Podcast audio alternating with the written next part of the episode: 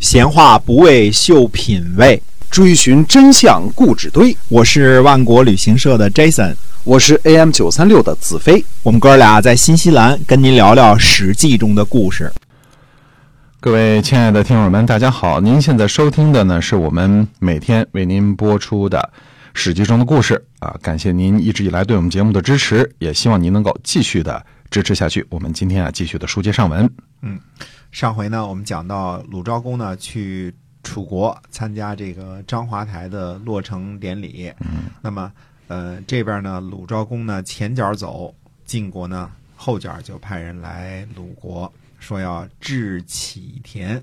所谓治启田呢，就是让鲁国呢按照不要以大秦小的原则呢，归还给齐国以前侵犯这个的田地。嗯啊，这么。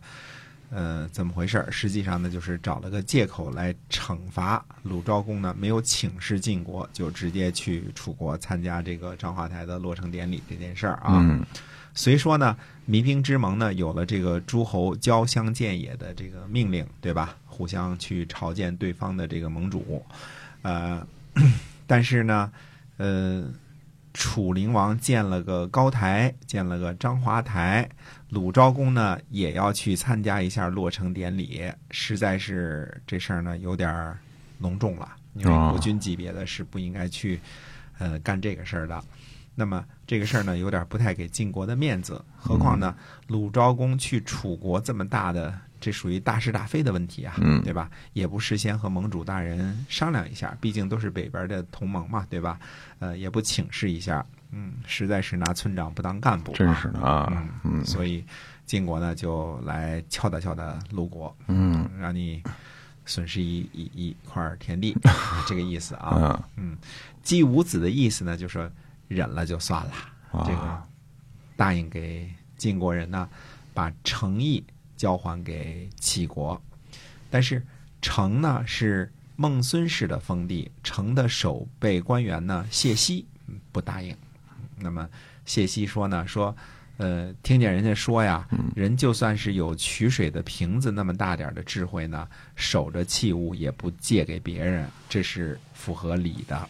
我们家父子呢，跟随国君出差去了，呃，孟西子这个跟着走了嘛，对吧？嗯哎跟着去楚国出差去了。我呢，作为守臣呢，丢失了诚意，就算是季孙先生您也会猜疑我。嗯嗯，何况何况我们家父子了，对吧？嗯嗯那么季武子说呢，说国君呢去楚国，对于晋国来说呢是有罪责的。如果再不听从晋国的意思呢，鲁国的罪责就会加重。不如呢，呃，这个把诚意呢给了齐国，等到晋国不防备的时候啊，再攻取回来好了。这个哪天再出兵抢回来得了啊！哎哎，我呢，另外呢，送给孟孙家呢陶这个地方，将来呢，把诚意取回来的时候，孟孙家就等于里有了两个诚意了，嗯对吧？那土地面积 double 了，对你有什么不开心的呢？谢希呢就推辞说，他说陶啊没删，嗯，这个嗯季武子呢，又给了这个呃孟孙氏呢莱山和这个呃炸山这两座山，哦给删了，嗯啊，对啊，这个或者叫莱山和卓山，那么这两座山呢，就送给一块儿送给这个孟孙氏了。这样呢，谢希呢才把人呢迁徙去了陶，陶呢位于今天山东汶上的东北，等于晋国呢成功的让鲁国呢把诚意归还给了齐国。嗯，哎，那么。楚灵王呢，呃，好大喜功，嗯、耗费巨资兴建了章华台啊，居然还请了一位这个诸侯啊、国君前来观礼啊，尽管只有一位，还是喜出望外。这个楚灵王呢，设宴招待啊，派出人高马大的侍卫呢，担任相礼，担任礼宾啊。嗯啊，还把这个楚国的国宝啊大曲弓啊送给了鲁昭公。嗯嗯、呃不过呢，楚灵王这个酒醒了之后呢，又后悔了。大曲弓是楚国的国宝嘛，嗯，这个就后悔了。哎怎么一喝点酒把这个对 宝贝送给送给鲁昭公了啊？ 不舍得了，哎，嗯结果这事儿呢，最后还是魏启强去帮他擦屁股。嗯，那么魏启强呢，就找到了鲁昭公，就就祝贺他说：“恭贺您呐、这个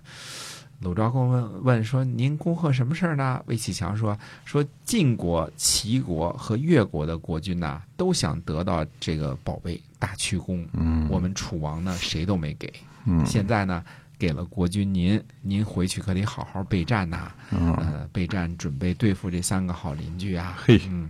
吓唬人家， 鲁昭公一听呢害怕，就就赶紧把这大曲弓呢就就嗯给楚灵王又送了 ，回去不知道这事儿是吧不要了啊！对嗯啊，这这韦启强啊，这这主啊，他对于这个鲁昭公胆小怕事儿这个性格可是掌握的这个极端的准确啊，嗯这个一吓唬就灵啊。那么。呃，公元前五百三十五年的秋天九月呢，鲁昭公从楚国回国啊，那个时候才回来。我们前面说过，孟喜子呢，这个不能够向礼，对吧？嗯对这个周礼都不懂，所以，呃，他自己呢感觉非常惭愧，他就去学习礼仪。呃，听说谁懂得礼仪呢，就去向他学习。那么后来，我们这说很多年之后了啊，嗯孟喜子临死的时候呢，就召见他们家的大夫，就说了：说礼呢是人的主干，没有礼就无法立身。我听说呀，将要有文达的人呢，叫做孔丘，是圣人的后代，家族呢在宋国灭亡了， 他的祖先呢，呃，伏复和本来是可以拥有宋国的，但是却让给了宋厉公。呃，到了郑考父的时候呢，这个辅佐宋代公、宋武公、宋宣公三位国君，受三命而担任上卿，却越来越恭敬。所以郑考父的庙里的这个顶上啊，刻的铭文是什么呢？说一命而履，再命而宇，三命而辅，瞻于世，周于世，以乎于口。这是多么恭敬啊！这里，这个我们说这个，呃，孟喜子引用的这个铭文是说呀，就是呃，接受一次命令叫做这个一命啊，这个就就弯腰啊，这个吕，哎，这个腰呢，哎，就越弯越低啊。嗯二命、三命呢，就就就是这个越弯越低。这个稠州呢，也在这个鼎里煮啊。粘呢是稠州的意思，嗯那么西周呢，也在这个鼎里煮，用来糊口，这是鼎上的铭文啊，嗯叫做呃一命而履，再命而渔，三命而服，瞻于世，周于世，一乎于口。这个地方呢，呃，不念玉，这个地方还是念周啊。那么，呃，孟喜子接着说呢，说呃，臧孙和呃说过，臧孙和是在这个鲁国属于这个。呃思想界的圣贤啊，就是我嗯们可以称作为臧孙和语录啊。臧孙和这个语录语录说啊，嗯说圣人有贤明的德行啊，就算这一世不发达，他的后代也一定会闻达。这将应在孔丘身上吧。我如果能够得到善终啊，一定把儿子，呃，乐和呃合计托付给夫子，让他们侍奉孔丘，学习礼仪，嗯安定自己的位子。所以后来，呃，这个孟义子和南宫敬叔呢，都做了孔丘的学生， 这是孔丘学生当中有名的啊，包括这个。呃，三个大夫之一的孟义子也是孔丘的学生。孔夫子说呢，说能补过者，君子也嗯啊，说能够改变这个补过自己的错误啊，啊这是君子。他说《诗经》里边说的这个学习效仿君子，说孟喜子呢是可以学习效仿的啊。嗯，嗯，这个君子，哎，君子是吧？嗯孟西子一开始这个小时候没好好念书啊，嗯 这个礼仪不太懂啊，跟国君出访经经这个